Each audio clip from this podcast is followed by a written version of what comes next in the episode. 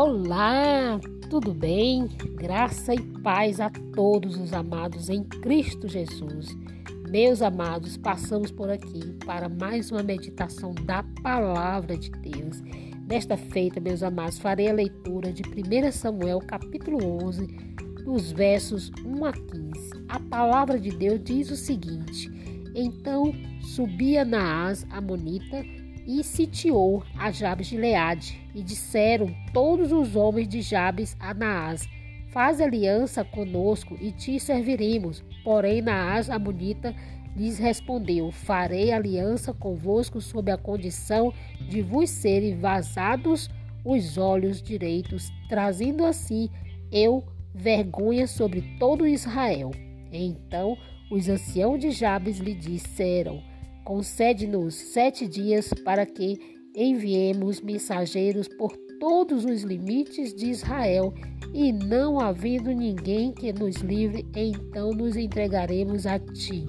Chegando os mensageiros a Gibeá de Saul, relataram este caso ao povo. Então todo o povo chorou em voz alta. Eis que Saul voltava do campo atrás dos bois e perguntou: Que tens o povo que chora? Então lhes referiram as palavras dos homens de Jabes. E o Espírito de Deus se apossou de Saul quando ouviu estas palavras e acendeu-se sobremodo a sua ira. Tomou uma junta de bois, contou-os em peda cortou-os, digo, em pedaços e os enviou a todos os territórios de Israel por intermédio de mensageiros que disseram: Assim se fará aos bois de todo aquele que não seguia a Saul e a Samuel.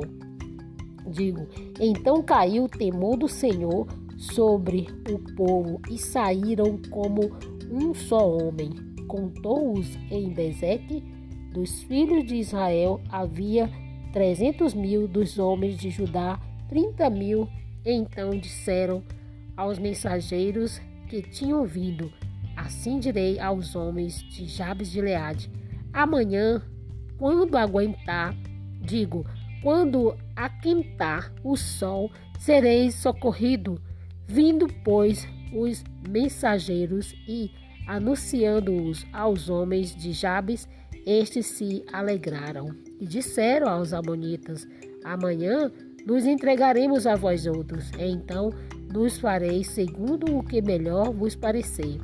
Sucedeu que, ao outro dia, Saul dividiu o povo em três companhias, que, pela vigília da manhã, vieram para o meio do arraial e feriram a Amon, até que se fez sentir o calor do dia. Os sobreviventes se espalharam e não ficaram dois e não ficaram, digo, dois deles juntos. Saul, proclamado rei, então disse o povo a Samuel: Quem são aqueles que, disse, que diziam reinará Saul sobre nós? Trazei-os para aqui, para que os matemos. Porém, Saul disse: Hoje ninguém será morto, porque o dia de, de hoje o Senhor salvou a Israel.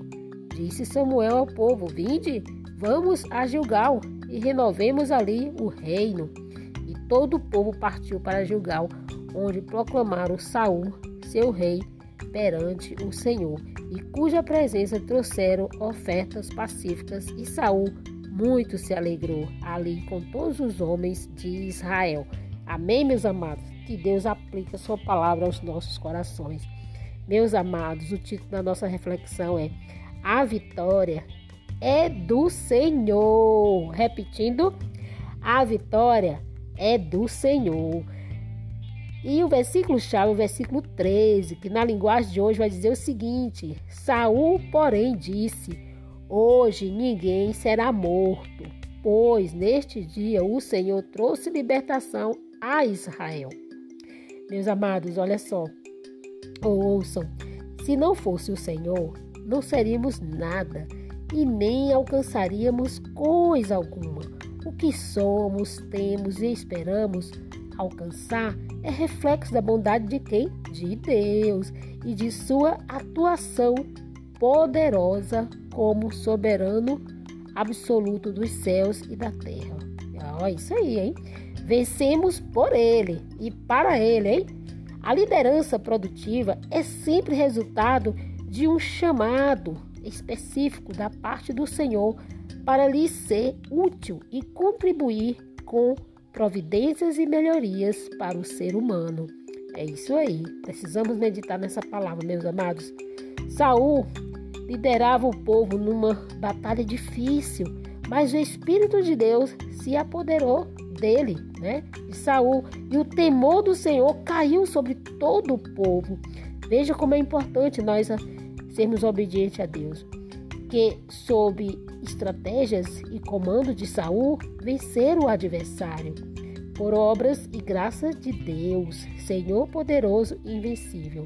As nossas guerras também são guerreadas por Ele, e a vitória, a nossa vitória, é a expressão da vitória de quem? De Deus, do Senhor Deus, Senhor dos Exércitos. Nada no mundo físico e nem no mundo espiritual acontece fora dos olhos da vontade e ou da permissão de Deus.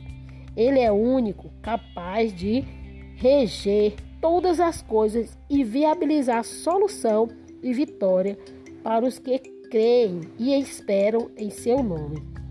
Portanto, meus amados, aqueles que reconhecem o governo absoluto de Deus, entendendo que as conquistas humanas não passam de dádiva dos céus, submetem-se ao Senhor, sendo-lhe agradecidos e sensíveis à sua voz.